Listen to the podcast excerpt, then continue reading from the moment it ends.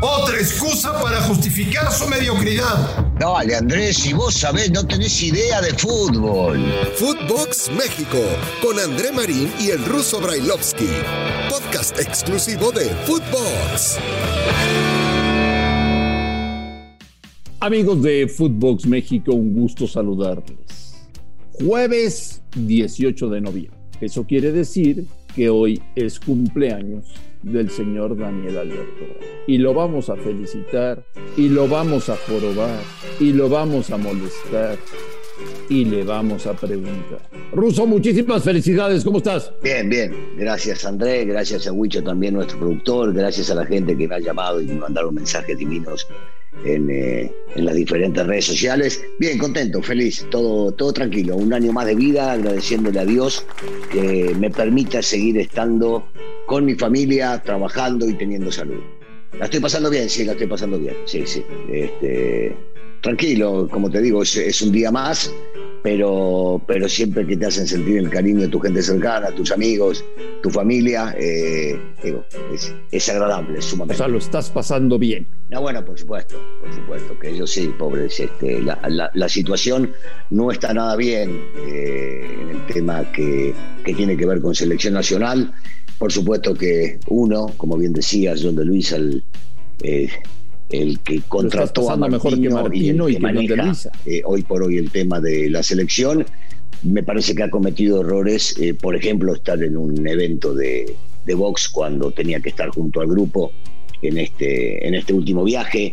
el Tata con, con, decisiones que posiblemente no fueron bien ensayadas o tomadas dentro de la cancha, porque los resultados terminan justificando ¿no? lo que uno hace desde afuera o lo que pretende hacer. Los futbolistas de la selección que no han rendido porque son muy pocos los rescatables. Y entonces si el ambiente, el ambiente no es bueno, sabemos cómo se vive en México, cómo quiere el mexicano ver a la selección siempre triunfar y que eh, totalmente duele el tema de perder, sobre todo contra Estados Unidos y, y, ahora más que nada un partido contra Canadá, dos equipos o dos selecciones que en su momento este, no pintaban o por lo menos no tienen el fútbol como su principal deporte en el país. Te voy a contar un secreto. Hoy, precisamente hoy, se cumplen cinco años, cinco años ya, de que los brillantes directivos del fútbol mexicano dijeron, renunciamos a la Copa Libertadores. Hoy se cumplen cinco años. Hoy, hoy, señor Brailovsky, ahí tenemos las consecuencias. Bueno, porque hablamos de eh, el descenso y el ascenso, que por supuesto creo yo que perjudica porque no, no, te da para competir en algún momento eh, y entonces se relajan los técnicos, los directivos, los futbolistas y, la inversión se hace menor para, para esos equipos. Eh, hablamos de que no se juega Copa América, que no se juega Copa Libertadores, de que no se juega Copa Sudamericana y todo eso, por supuesto que no beneficia. Y uno dirá, no, pero para un minuto, en Canadá y en Estados Unidos tampoco hay ascenso y descenso. Sí, para, allá no hay ascenso y descenso, todo lo otro es el agregado nuestro, porque es una más lo del ascenso y descenso, es una más la de la regla 21-11 que servía por lo menos para que debuten los chicos, aunque yo creo que a los 17, 18 posiblemente haya gente preparada pero, pero lo que significa la organización del fútbol mexicano no le permite a los futbolistas crecer y desarrollarse o continuar su desarrollo porque se prefiere darle a los jugadores de experiencia o a los extranjeros. 48 horas, señor Bailovsky, de que empiece lo que podríamos llamar como fase final del campeonato mexicano de primera división. ¿Traes ganas? ¿Tienes, tienes antojito ya de, de verlo o, o te da pereza? Mira, me, llama la atención, por supuesto que hay partidos que llaman la atención, eh, pero, pero otra vez, no, no estamos hablando de la liguilla, estamos hablando de que el torneo, eh, con, la organización mediocre que tiene, le permite a equipos llegar a calificar con muy poca cantidad de puntos, muy pocos goles, eh, y, a la vez meterse en un lugar donde pueden llegar a competir por el título. Entonces, esto es un, avance de lo que va a ser la liguilla, pero en realidad son equipos que no han rendido durante el torneo y que hoy tienen la oportunidad de poder meterse entre los ocho mejores. Y uno dice, por ejemplo, si Pumas o Toluca, Cruz Azul o Monterrey, que son los equipos que tenían que haber dado mucho más de lo que dieron, incluido a Chivas también, se meten y después llegan a las semifinales, porque es después ganar un ida y vuelta solamente, se meten entre los Espero ocho. que no. ¿Estaremos diciendo que hicieron que no. un buen torneo? Porque en realidad llegar a semifinales, bueno, pero, pero llegar a semifinales para un equipo que estuvo luchando hasta el último momento para entrar en clasificación, para ellos internamente sería un éxito llegar hasta esa instancia. Y vos decís, merecen esto los cuatro arriba que tuvieron tres semanas descansando, este, es el premio que se les da ¿eh? por, por haber hecho bien las cosas. Y se van a enfrentar después y en un ida y vuelta pueden llegar a perder. Bueno, esto es lo que está marcado dentro del fútbol. Mirá que a mí el tema de la liguilla me gusta, ¿eh? el uno contra el ocho ya está hecho desde toda la vida y sí me gusta. No me gusta que se hayan agregado cuatro más. No me gusta que cualquiera pueda llegar a calificar sin haber hecho méritos para ello. Ah, mamoncita, mija. Pero podríamos ver partidos emocionantes porque se supone que para eso lo planearon, Sí. ¿no? O sea, para tener en un partido un, un- un ganador, eh, que sea de y vuelta, que haya goles, que si hay empate nos vayamos directo a penales, pero en una de esas, Ruso, para como ha sido el torneo, pues vamos viendo partidos de equipos que antes que intentar ganar, priorizan no recibir gol y tratar de alargar Sí. el partido hasta, hasta, hasta la tanda de penales para depender de su arquero, ¿no? En eso, en eso coincidiremos a pleno, sobre todo en estos, en estos partidos eh, únicos para disputar a ver quién entra a la liguilla, porque la mayoría de los equipos entrenaron penales y vos decís, a ver, ¿quién de todos estos me puede ofrecer que va a ir al ataque y no se va a cuidar primero atrás? Difícil pensarlo, difícil imaginarlo, porque yo veo a Santos, un equipo que por lo general ataca constantemente. Veo a Puebla, que jugando de local o de visitante, teniendo un plantel reducido y un presupuesto de los más bajos, es un equipo que ofrece. Después te digo una cosa, sin ofender a nadie, ¿eh? yo no veo equipos que eh, hagan un planteamiento pensando en el arco rival y después en el suyo. No, al contrario, primero dicen, vamos a cuidar el cero y si nos va bien de repente metemos un gol de contragolpe, de alguna jugada balón parado. Y si no, ¿saben qué muchachos? Vamos a los penales. Primero no perder. Es lo que piensa la mayoría. Yo no veo, no veo, Daniel, mucha intención de los técnicos de brindarnos un buen espectáculo el próximo fin de semana. ¿eh? Yo no les tengo confianza. Mm.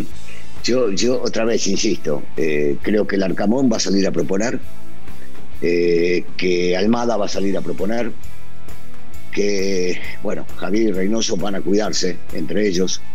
Eh, viendo lo que están haciendo Toluca y Pumas, te diría que también vamos a priorizar ver cómo está el manejo del partido. Esto no quiere decir que no veamos partidos que, la, que vayan algunos a presionar adelante, eso no tiene nada que ver. Hablo de- del pensamiento de, lo que pueden llegar a, a dar o proponer o, ofrecer dentro de un partido. Eh, yo sigo insistiendo en lo mismo, ¿eh? van a priorizar primero cuidar su meta, primero que no me hagan gol.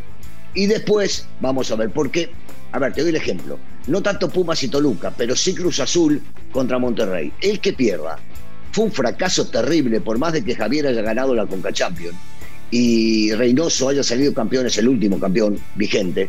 Si pierde, el que pierda, uno de los dos va a quedar eliminado, va a ser un fracaso total. Y el otro lo vamos a poner como candidato a pelear por el título. ¿Estás de acuerdo? Sí, Sí, sí, bueno. sí, sí, sí, sí.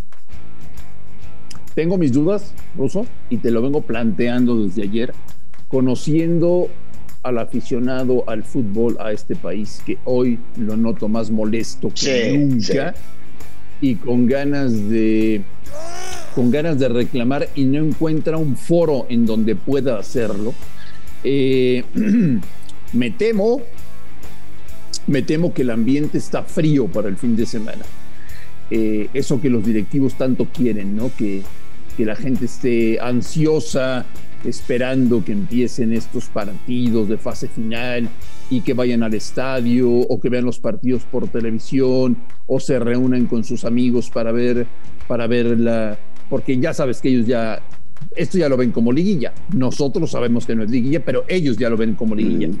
Eh, no noto un gran ambiente, ¿eh? o sea, noto al, noto al fanático del fútbol en México bastante podrido con todo lo que le han hecho. Sí, que están enojados, por supuesto que están enojados, pero yo, yo diría que a, diferencia de algunos otros, bueno, en el partido de Cruz Azul contra Monterrey no va a haber gente en la cancha, pero yo creo que en Toluca sí va a haber, y va a haber bastante. Eh, donde más va a haber, me imagino, es en el Puebla Chivas, y, en Torreón siempre hay gente. O sea, a ver, eh, los directivos saben, Andrés, los directivos saben que en el fútbol eh, que estamos viendo, en el fútbol que queremos ver, no es el que por supuesto nos están dando de ninguna manera. Pero también, también tenemos que entender que ellos buscan el negocio, los que nos quieren vender una liguilla, no, no es liguilla, hay que dejarle claro a la gente y entender de que de ninguna manera esto es liguilla, y sabemos que no es liguilla, pero eh, es una buena forma de venderlo. Aficionados en televisión yo creo que va a haber menos, va a haber menos de los que había. En la cancha, un Puebla Chivas llama la atención a la gente de Puebla, sabemos que Chivas lleva gente también. Eh, en Torreón siempre ha habido gente. Viste, yo, hay lugares en los cuales la gente sigue confiando en su equipo y trata de hacer un switch y decir, bueno, lo que pasa con la selección no es nada, vamos a meternos en esto que es nuestro. Bueno, pues ahí se la dejo, señor Brailovsky. Hoy cumplimos cinco años de una de las decisiones más nefastas y malignas que ha tomado el fútbol mexicano en su historia renunciar a la Una locura total, estamos totalmente. Por lo general no estamos de acuerdo en muchas cosas, pero este, estas este, decisiones de los directivos o dueños eh, fueron una locura. Terminan también perjudicando el crecimiento del fútbol mexicano. ¿Cómo va a ser el cumpleaños del señor eh, Mira, eh, voy a ir a comer con mi hermana y mi cuñado, que hace tiempo que no los vemos por todo este tema de la pandemia, y tranquilo, este, bueno, con mi esposa por supuesto, pero tranquilo, fuera de eso nada, nada en específico, un poco, un poco de familia hace siempre bien y este tipo de, días permiten que podamos llegar a juntarnos. Voy a estar muy pendiente, muy pendiente ¿De, qué? de ver si el América te felicita. Ajá, ok, vamos a ver. y si felicita bien y si no, no importa. cada uno es. Cada uno, cada uno es cual es cual. No te merecen. ay, ay, ay. Ya, lo único que te digo es que en el chat que tenemos con mis amigos, compañeros y gente de la América, exfutbolistas, técnicos y demás, todo el mundo se acordó hoy de mí y eso, eso me causa mucho placer. Rosito, muchísimas felicidades. Te mando un gran abrazo. Gracias, gracias. En nombre de Daniel Alberto Brailovsky y de André Marín, esto fue Footbox México del jueves 18 de noviembre. Gracias por escucharnos. Un fuerte abrazo y estamos en contacto el día de mañana. Footbox México, un podcast con André Marín y el ruso Brailovsky, exclusivo de Footbox.